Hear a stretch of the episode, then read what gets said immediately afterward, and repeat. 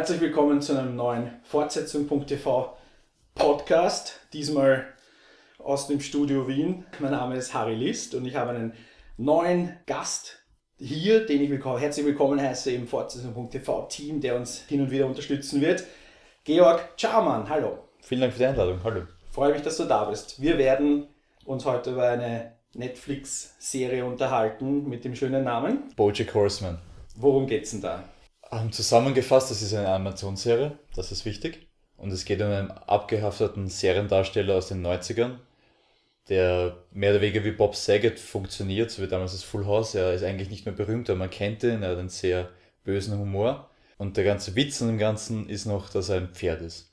Und das alles findet in einer Welt statt, wo es andere anthropomorphisierte Tiere gibt und Menschen und die gemeinsam in Hollywood, respektive Hollywood, leben.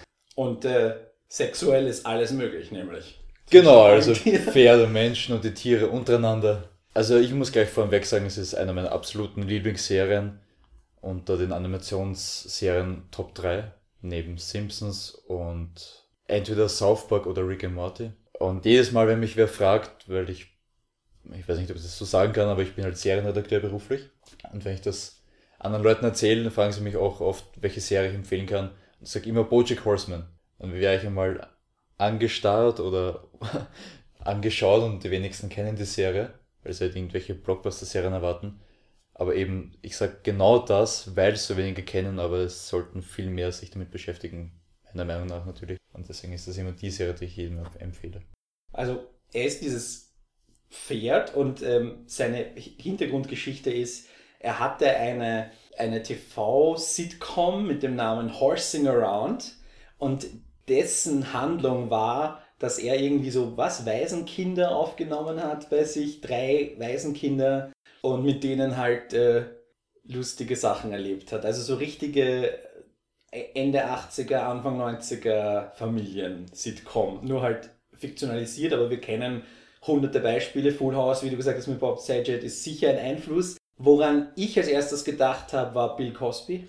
Geht auch in die Richtung. Ja. Also nicht nur, weil er so einen Wollpullover trägt mhm. die ganze Zeit, sondern auch bis zu dem Skandal, den Sexskandal, den Bill Cosby gerade durchmacht, hat er ja ungefähr auch so einen Ruf. Jemand, der früher mal extrem gut war, der sehr viel Karrieremöglichkeiten verpasst hat, der sozial ziemlich merkwürdig und auffällig ist und, und das alles trifft auf Bojack Horseman zu. Und ich glaube, vielleicht, ich weiß es nicht, ob Bob Saget wirklich der, der der Einfluss war. Ich, ich tendiere dazu zu behaupten, es war eher Bill Cosby. Und sie haben dann, glaube ich, ein bisschen ein Problem gehabt, als dieser Sexskandal aufkam, dass sie vielleicht sich von Bill Cosby entfernen mussten. Aber der, wird ja auch in der zweiten Staffel aufgenommen, dieser Sexskandal.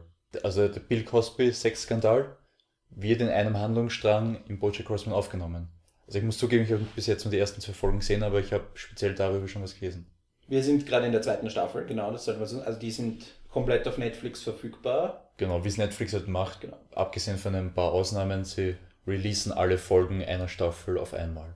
Und es sind was? 12 Folgen? 13 12 oder 13 Folgen, Folgen ja. ja. Also zu 20 Minuten kann man sich anschauen. Zweites Argument für die Serie, eine unfassbare Anzahl an Top-Leuten, die Stimmen sprechen. Also es gibt die, die Hauptcharaktere, werden gesprochen von Will, Will Arnett, Arnett, Paul F. Tompkins, Alison Brie und Amy Sedaris. Und Aaron Paul. Und Aaron Paul natürlich. Der eigentlich Jesse Pinkman wieder spielt, der. Das wird in der Pilotfolge auch aufgegriffen, teilweise zumindest. Der, also er spielt einen Charakter, der ausschaut wie Jesse Pinkman und äh, sich ähnlich verhält wie der Staffel 1 äh, Breaking Bad Jesse Pinkman, also eher äh, Hauptsache, Hauptsache zu und auf der Couch von Bojack lebt. Ich finde das so cool, Alison Brie schafft es irgendwie, in jedem Seriengenre in meinen Lieblingsserien dabei zu sein. Bojack Horseman, Animationsserie, Mad Men Dramaserie, Community, Comedy oder Sitcom. Und Ihr seht, der, der Georg ist ein äh, absoluter Spezialist für amerikanisches Fernsehen, speziell auch für amerikanische Comedy. Genau. Können wir vielleicht nachher noch extra Schicht einlegen. Und die ganzen Nebenrollen, ähm, ich, ich zähle einfach nur mal auf, wer mir so einfällt. Äh, Stephen Colbert, J.K. Simmons, Stanley Tucci, Liza Kudrow, George Takei hatte in der ersten Folge von der zweiten Staffel eine kurze Rolle und der hatte wirklich eine coole Stimme. Patton Oswald. Patton Oswald. John Krasinski als Secretariat. Und es gibt noch jede Menge Leute, die sich quasi selber sprechen, zum Beispiel Margaret Martindale. Character Actress Margaret Martindale. die so irgendwelche, die spielt eine Tiervariante von sich selber. Ne? Also die, glaube ich. Oder das ist doch eine. Na, weil, weil nicht die Margot Martindale, die dann ähm, mit Bojack diese ganzen krummen Geschichten dreht, als Character Actress und sich aber als Mensch spricht und spielt sozusagen. Okay, vielleicht bin ich jetzt, ich komme durch, ich komme Aber ja, ja, es ist gibt klar. relativ viele Figuren. Bojack lebt also in seiner großen Hollywood-Villa und verbringt den Tag eigentlich, also er lebt von den Tantiemen und, und Lizenzen der Serie von früher und hat eigentlich jetzt nicht so wirklich den Lebensantrieb und es, was aber passiert ist, seine Agentin, die eine Katze ist Princess und Caroline. Princess Caroline heißt und auch gleichzeitig seine, seine Ex-Freundin ist, ähm, bringt ihm ein Angebot. Jetzt muss ich die, jetzt muss ich ein bisschen die Parallele zu Californication auch ziehen. Gute Parallele. Weil, also wo sie eigentlich genau das gleiche ist, du hast irgendwie einen absurd lustigen Agenten und einen trinkenden Star, der von seinem ehemaligen Ruhm lebt, aber jederzeit in der Lage wäre, das Talent hätte, wieder was zu tun. Gleichzeitig ein wenig misanthropisch veranlagt ist. Genau. Und es kommt halt irgendwie so, Bojack, magst du nicht eine Biografie oder also einen Ghostwriter in dein Leben treten lassen? Und das ist eben die Figur, die von Alison Brie gesprochen Genau. wird. Und Alison Brie ist zufällig auch noch, wie heißt die Figur? Ich habe den Namen gerade nicht auf der Zunge. Diane Newgan. Diane. Die ist zufällig noch zusammen mit Mr. Peanut Butter. Und Mr. Peanut Butter ist ein Hund, der quasi Bojacks Erzfeind ist, weil er ein Jahr nach Horse and Around eigentlich in exakt die gleiche Sendung noch einmal hatte und noch erfolgreicher war als Bojack Horseman. Und viel positiver eingestellt ist, was halt mit Bojack Horsemans negativer Grundeinstellung immer wieder an, aneinander clasht. Und Mr. Peanut Butter sich als Freund versteht oder so, sehen möchte. Und Ja. da tut sich halt Bojack sehr schwer. Und hier, hier jetzt muss man kurz auch darauf eingehen, dass die, dass die Charaktere der Tiere auch eine Rolle spielen. Das erhabene Pferd und der überfreundliche Hund, der über alles, alles toll findet. Ja, und wie gesagt, es ist ein Hund auf zwei Beinen, der Kleidung trägt und Sonnenbrille auf hat die ganze Zeit, dieser Mr. Peanut Butter. Also so richtig ein, ein normaler Hollywood-Typ im halt mit einer, also was, Golden Retriever oder Mhm. sowas theoretisch. Und diese, aber er hat halt diese, er, er, er hechelt, er wedelt mit dem Schwanz, wenn ihn irgendwas erfreut. Ähm, es, also es ist so eine, eine, eine menschliche Figur, die aber hündische Züge hat, Mhm. die halt so weit gehen, dass er tatsächlich ein Hund ist. Und es ist irrsinnig witzig und es ist, bei ihm ist es halt relativ, wir kennen Golden Retrievers und wir wissen, wie die so sind und, und jeder mag sie. Und, äh, wir, aber bei den anderen Tieren ist das jetzt nicht immer so eindeutig. Also zum Beispiel der, wobei Princess Caroline hat auch ihre Momente, sie springt irgendwo runter und landet auf ihren Füßen, weil sie eine Genau. Katze ist, aber halt normalerweise auf ihren Beinen, äh, zwei Beinen geht und Kleider trägt. Und daraus entsteht so viel Witz. Ja, Man könnte das fürchterlich verkacken, aber es ist irrsinnig gut gelungen. Und es steckt natürlich jede Menge Budget dahinter. mit Äh, Netflix meinst du? ja, nein, aber man muss sich, man muss sich auch, glaube ich, die, die Animation ist gut, aber nicht zu gut. Die Sprecher sind exzellent und äh, die Bücher sind super, weil einfach so viel Witz Definitiv. drin steckt und man kann schon sagen, es, man kann schon sagen, manche Leute finden es langweilig. Wenn jemand sagt, er findet es langweilig, kann ich es verstehen. Dann sage ich aber, schau es dir nochmal an. Mhm. Ja. Vor allem durchgehend. Ich kann mir nicht vorstellen, dass man sich die erste Staffel ganz angeschaut hat und noch immer langweilig findet.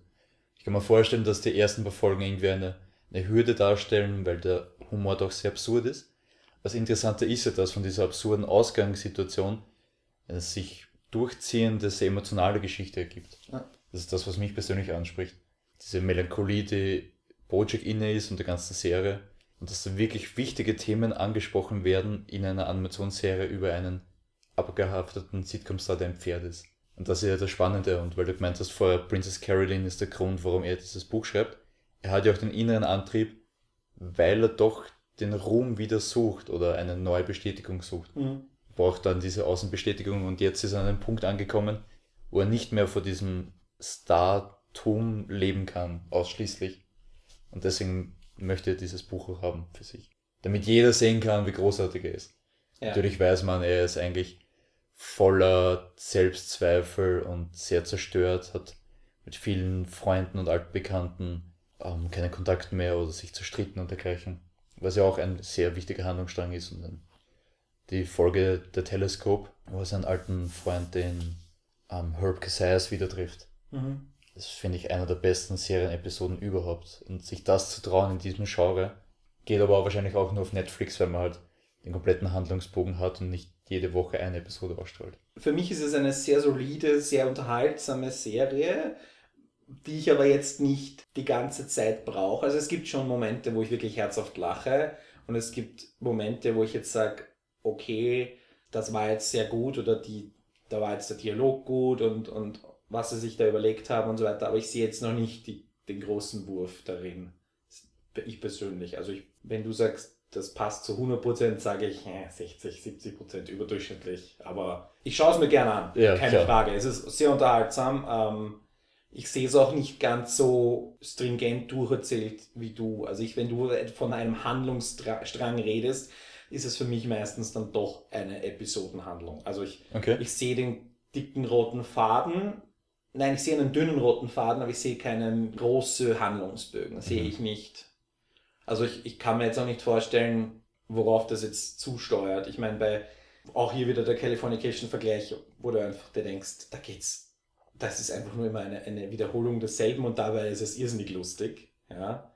Und auch bei Californication habe ich halt Argumente, wo ich sagen kann, da, da kann man mehr aus der Serie heraus mhm. sehen, als andere das vielleicht tun. Also da vielleicht ist Californication eher meine Serie und Bojack ist eher deine Serie. Genau. In, in, irgendwie in der Essenz ist es irrsinnig ähnlich. Ich habe den Vergleich nie gedacht. Ich finde ihn passend, aber eben Californication zum Beispiel hat mich jetzt so nicht angesprochen, weil es dann doch sehr viel Oberfläche war. Mhm. Auch vom Charakter von Hank Moody, dass die sich ähnlich sind, aber beim Hank Moody funktioniert immer alles, so wie ich es aufgefasst habe. Und er lebt irgendwie sein Leben dahin und scheitert sehr selten in dem. Und Bojack scheitert einerseits an den Umständen und wenn es funktioniert, scheitert er an sich selbst. Was man auch in der ersten Folge von der zweiten Staffel dann mitbekommt. Und das ist das, was mich so extrem anspricht, weil er in der Hinsicht sehr gut, finde ich, mit Don Draper aus Mad Men zu vergleichen ist. Eine Figur, die sich selbst neu erfinden möchte, aber schlussendlich immer wieder nur mit sich selbst in Konflikt tritt und deswegen auch auf andere Figuren so reagiert, wie sie reagiert. Weil es alles eine Verhandlung des eigenen Ichs ist. Und es gibt ja auch extrem viele Artikel zu Bojack und so empfinde ich das auch, dass es eine der akkuratesten Serien über Depression ist. Deswegen muss man nicht irgendwie was Dramatisches oder Niederschmetterndes kreieren, weil es ist eine Comedy, mhm. aber eben unter der Oberfläche hat man diese sehr profunden Themen.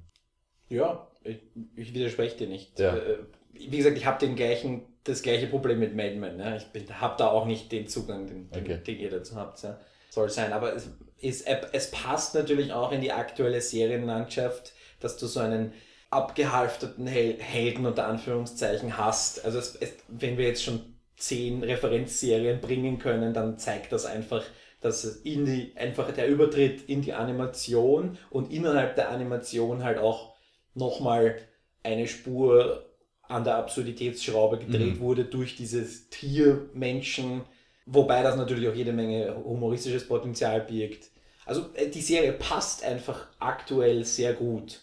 Vor fünf Jahren wäre sie nicht gewesen und in fünf Jahren wird sie vielleicht äh, auch nicht mehr, niemand mehr interessieren, ja, weil dann wieder was Neues da ist. Aber jetzt im Moment passt sie perfekt. Das stimmt. Und ich finde das ja auch interessant, dass sich Bojack als Charakter in diese Serien ambivalenten, wie du sagst, Helden reingliedert. So beginnend bei Tony Soprano über Walter mhm. White, dann Draper ähm, Frank Underwood, die alle in, die, in eine ähnliche Schiene gehen, meiner Meinung nach. Wobei es bei ihm halt im Comedy-Genre ist und die anderen jetzt alle aus dem Drama. Aber ich glaube, wenn man sich auch Beispiele aus anderen Sitcoms ansieht, würde man genug finden, die ähnlich wären. Weil das gerade unsere Zeit ist. Man sieht es genauso bei äh, einem James Bond und Comic-Verfilmungen, da muss immer auch was Dunkles haben, um zu funktionieren. Das sind die Charaktere, die anscheinend unsere Gesellschaft momentan sucht und braucht. oder bekommt, weil das irgendwie im gesellschaftlichen Äther schwirrt. Man kann auch in die, in die aktuellen Sitcoms reinschauen, dass es, mein cooler Onkel Charlie ist ja auch sowas. Also ein, ein, ein, jemand, der im, im Strandhaus wohnt, jemanden auf seiner Couch wohnen hat. Also es ist ja auch wieder ähnlich, ja. Also, und ich meine, das war halt die Idioten-Variante. Also Two and a Half Men war einfach die, die wirklich Chuck Lorre halt weiß, was er tut, aber in Wahrheit war das jetzt nicht so wirklich berauschend toll. Und ich meine, das ist halt das andere Ende. Und du sagst, auf der einen Seite steht Mad Men, auf der anderen Seite mhm. steht Two and a Half Men und dazwischen haben wir all die Serien, die wir gerade genannt und haben. In der Mitte ist Californication, so irgendwie die Showtime-Drama-Variante von Two and a Half Men. Genau, mit, mit Comedy, ja. Wo sie sie zeigen, bei Two and a Half Men können sie es nicht, weil es Netflix genau. ist. Genau. Aber da, da spielen sie auch sehr viel mit äh, Freizügigkeit von ja, Frauen sowieso. und so weiter. Das, als, als, auch als Verkaufsargument habe ich das Gefühl. Ja, ja müssen wir alles in, in, in Kontext sehen. Ist halt bei den Animationsserien dann immer ein bisschen schwer. Ich habe echt keinen Überblick und es gibt halt so eine Reihe von Animationsserien, die mir von verschiedenen Personen empfohlen werden. Bob's Burger, Super. Archer, ähm, eben Rick and Morty. Rick and Morty hast, empfiehlst du immer. Genau, und dann gibt es natürlich noch die, die, diese Schlachtschiffe, die seit 26 Staffeln laufen. Simpsons haben ja, äh, ich meine, es wird, es wird halt langweilig nach 26 Jahren oder so, aber sie sind deswegen nicht schlecht. Und dann natürlich. Äh, Family Guy, South Park. Ich wollte gerade sagen, also die, naja, South, South Park ist ja mein absoluter Benchmark, was, was äh, Animation angeht. Wobei es ist gar nicht so sehr die Animation, es ist schon die, die Kombination aus Themen und finde find ich jetzt von den Themen, die sie ansprechen, gesellschaftlich relevanter als Bojack zum Beispiel. Definitiv. Weil sie auch relativ, relativ zeitnah alles machen. Die machen ja äh, eines Bevorausstrahlungstermin. Sie haben sechs Tage bis zur Ausstrahlung. Ja, von der Konzeption bis zur Ausstrahlung. Und zum Beispiel Margaritaville von South Park ist, finde ich, eine der besten Abhandlungen zum Thema Wirtschaftskrise überhaupt. Und sie können auf alles sofort eingehen, wenn in der NFL irgendjemand wieder mal verurteilt wird, dann haben sie das sofort behandelt und so weiter. Das ist grandios. Ja. ja. Und ja, bei den Animationsserien habe ich halt irgendwie das, irgendwie das Gefühl, dass die Kosten noch relativ hoch sind. Also ich habe irgendwie, irgendwie habe ich mir gedacht, die, die Kosten für Animation sollten langsam nach unten gehen. Aber ich glaube nicht, dass es so ist. Und deswegen Sender und, und, und Programmverantwortliche noch sehr, sehr zurückscheuen wenn sie nicht ein absolut sicheres Konzept haben, mhm. Animation zu machen.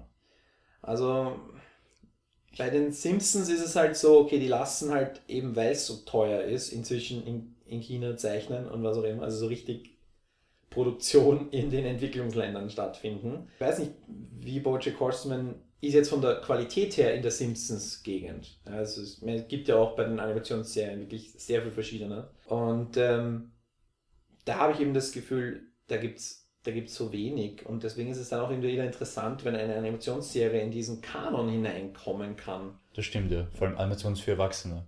Für also Erwachsene. Ich, ich glaube, es liegt weniger an den Kosten, sondern einfach nur, wie es die Zuschauer aufnehmen. Und dass Live-Action prinzipiell besser funktioniert. Natürlich auch leichter ist, vielleicht zu canceln oder umzustellen. Mhm. Wobei, das würde ich so auch nicht hundertprozentig sagen.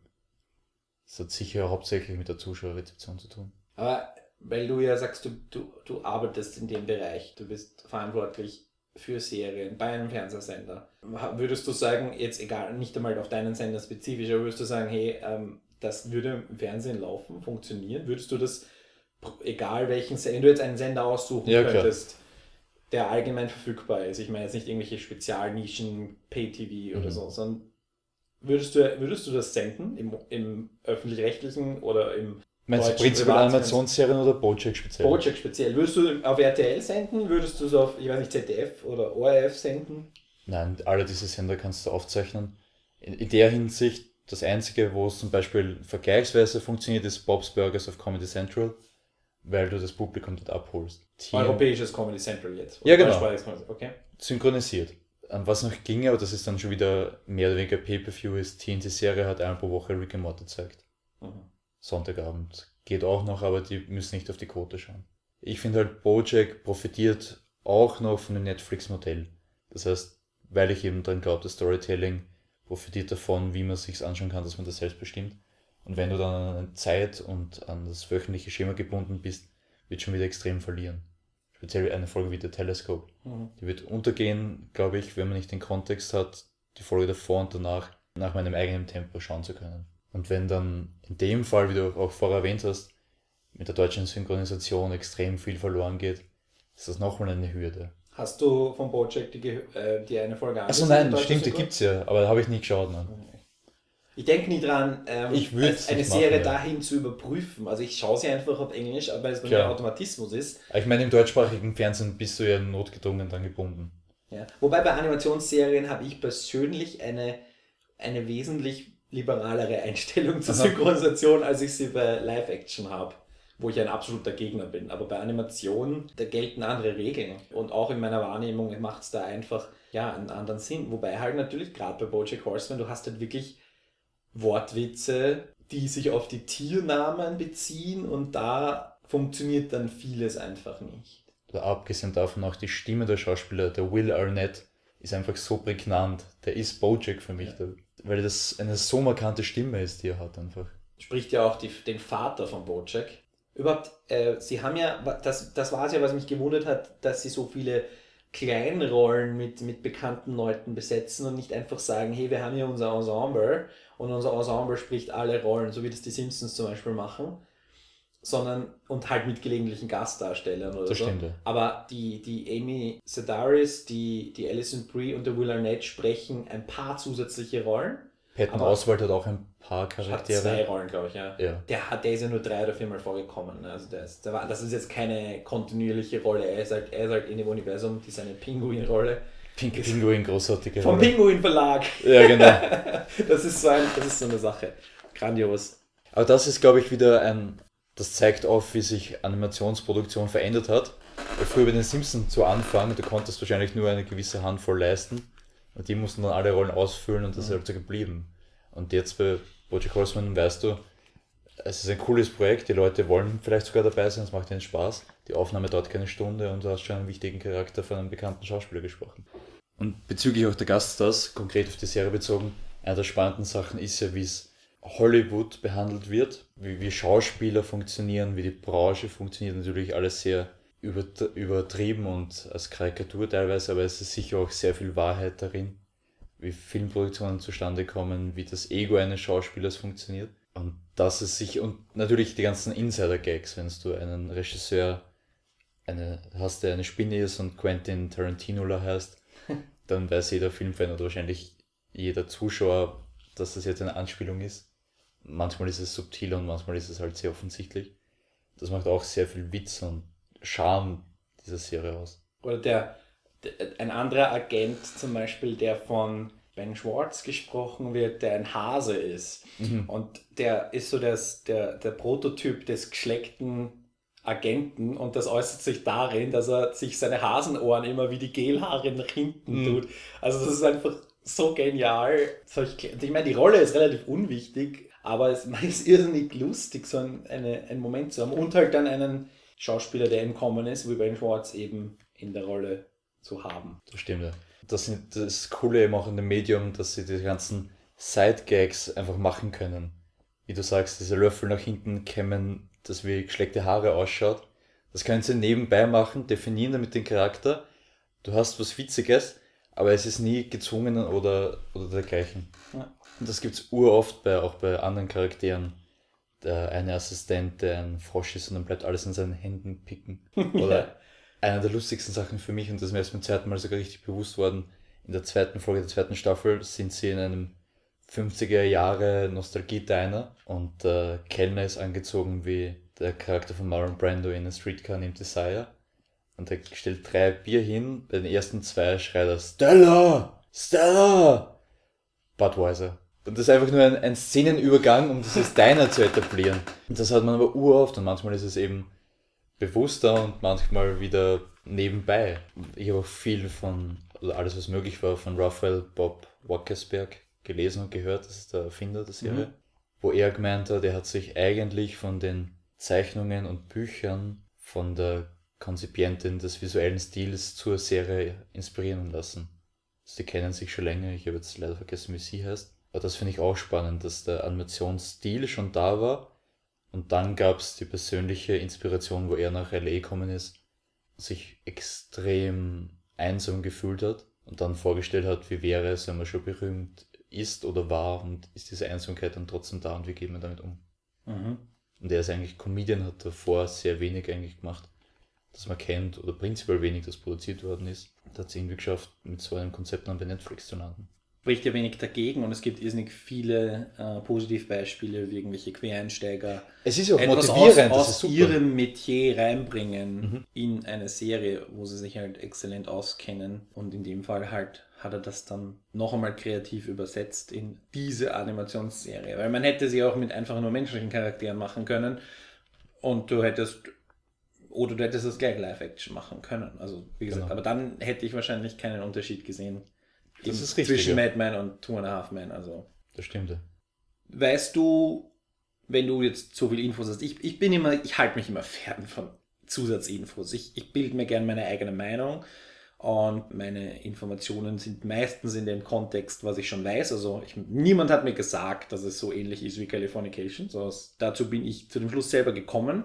Aber es steht sicher irgendwo und auch irgendwelche anderen Vergleiche. Also ich lese sowas einfach nicht und, und halte mich bewusst davon fern. Aber hast du gelesen, gibt es Pläne über die zweite Staffel hinaus? Wird es ein... Dritt, Entschuldige, die dritte Staffel ist schon fix. Ist schon fix? Okay.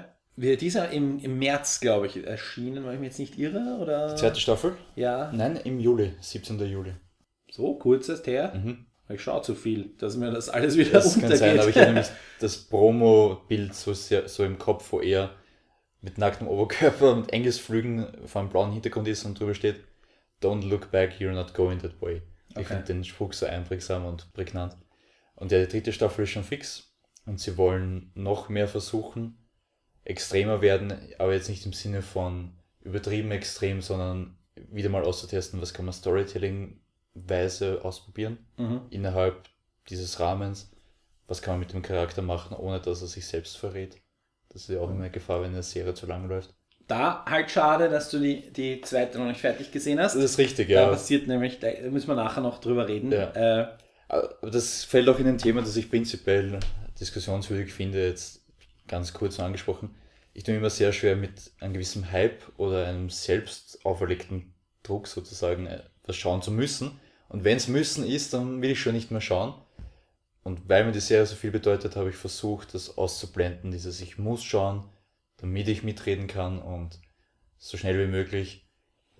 Und ich möchte dem auch wirklich Zeit und Rahmen geben. mhm.